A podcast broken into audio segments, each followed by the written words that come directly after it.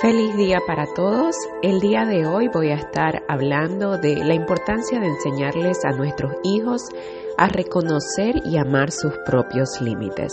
Soy Eliana Tardío de elianatardío.com. Bienvenidos. A lo largo del crecimiento de mis hijos como personas con síndrome de Down, he escuchado interminablemente y leído por todos lados la famosa frase que dice, los límites solo están en nuestras mentes. En mi opinión, la frase toma sentido cuando pensamos en los límites que adoptamos fruto de las imposiciones sociales basadas en prejuicio y capacitismo. Cosas tales como hay que colocarlos en un aula de educación especial o hay que aislarlos con otros como ellos. Cuando estas afirmaciones se hacen, sin duda alguna estamos limitando y enseñándole a nuestros hijos que no vale la pena intentar porque su condición ya ha definido su futuro sin siquiera intentar tener uno diferente.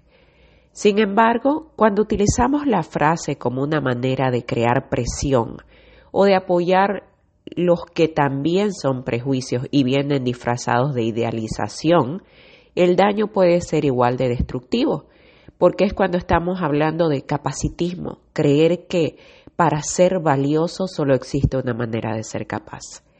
Creerse el cuento de que los límites no existen, ya sea en nuestro papel de padres, o aplicarlo a nuestros hijos en su rol de individuos puede ser tremendamente dañino, ya que querramos o no, los límites sí existen y existen para que todos los seres humanos, independientemente de si tienen o no un diagnóstico, puedan tener una noción de cuándo parar, respirar y reflexionar acerca del valor de su existencia. Pero el cerebro humano es glorioso y solo utilizamos una pequeña parte de él, dirán algunos. Seguramente así es, pero aunque la gloria y posibilidades de nuestros cerebros humanos sean incalculables, a la hora de aplicar la teoría a la práctica, ¿cuál es nuestro objetivo como seres humanos y como padres? Ir detrás de la gloria de que no hay límites para ser reconocidos y glorificados, o ir detrás de la felicidad, que es la que consigue en una vida sin competencias ni presiones externas ser lo más importantes, cuando en realidad el aprendizaje es ser consciente de nuestros propios límites, no solo los físicos o intelectuales, sino también esos que decidimos establecer para mantener nuestra salud mental óptima mientras disfrutamos de la libertad de vivir sin presiones, pero también sin excusas. Hay un estado maravilloso que para mí lo sobrepasa todo, y es el que siempre persigo, porque ciertamente no se da de manera orgánica ni natural, más aún cuando uno es exigente y competitivo. Ese estado es el balance. El balance es ese estado consciente que te estabiliza y te recuerda que sí tienes límites y que sobre todo necesitas tenerlo.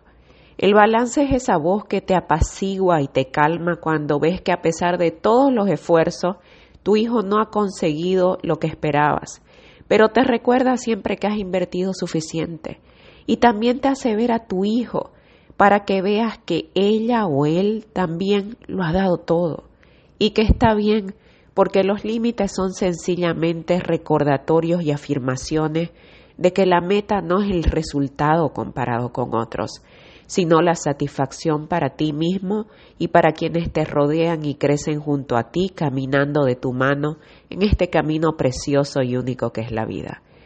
Aceptar y amar nuestros límites es un regalo de amor que le permite a nuestros hijos aceptar y amar sus propios límites. Enseñarles a parar y tomar un descanso es también una demostración increíble de amor. Tener límites a la hora de ofrecerles terapias y servicios es respetuoso y es motivador. Escuchar, ya sea a través de las palabras o comportamientos que ya han alcanzado sus límites, es definitivamente amoroso y fortalecedor. Somos su centro y su punto de balance. Si no pueden ser honestos con nosotros sus padres, y si nosotros que estamos supuestos a entenderlos y apoyarlos, no queremos aceptar que tienen límites porque nuestro amor nos está jugando una mala jugada, haciéndonos creer que el amor es conseguir que hagan lo que todos los demás, sin darnos cuenta les vamos a hacer daño. Y los vamos a hacer sentir inferiores, infelices y sobre todo, y curiosamente, limitados.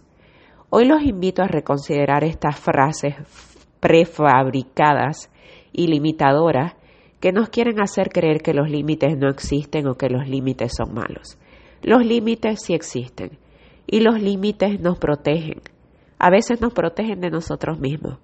Nos ayudan a conectarnos con lo único, ilimitado y perfecto que es nuestra conexión con esa fuerza mayor y superior que nos recuerda constantemente que estamos aquí para aprender, para crecer y para utilizar los límites y los retos como un modo de evolucionar espiritualmente y entender que la vida es mucho más de lo que podemos medir con nuestras herramientas y expectativas humanas. Gracias por haberme acompañado esta vez y todas las veces que han estado conmigo y no se olviden suscribirse para recibir nuevos capítulos e información y no se olviden que los espero en elianatardío.com, Eliana Tardío en Facebook, Eliana Tardío H en Facebook, Eliana Tardío en Instagram y Eliana Tardío en Twitter. Nos vemos la próxima.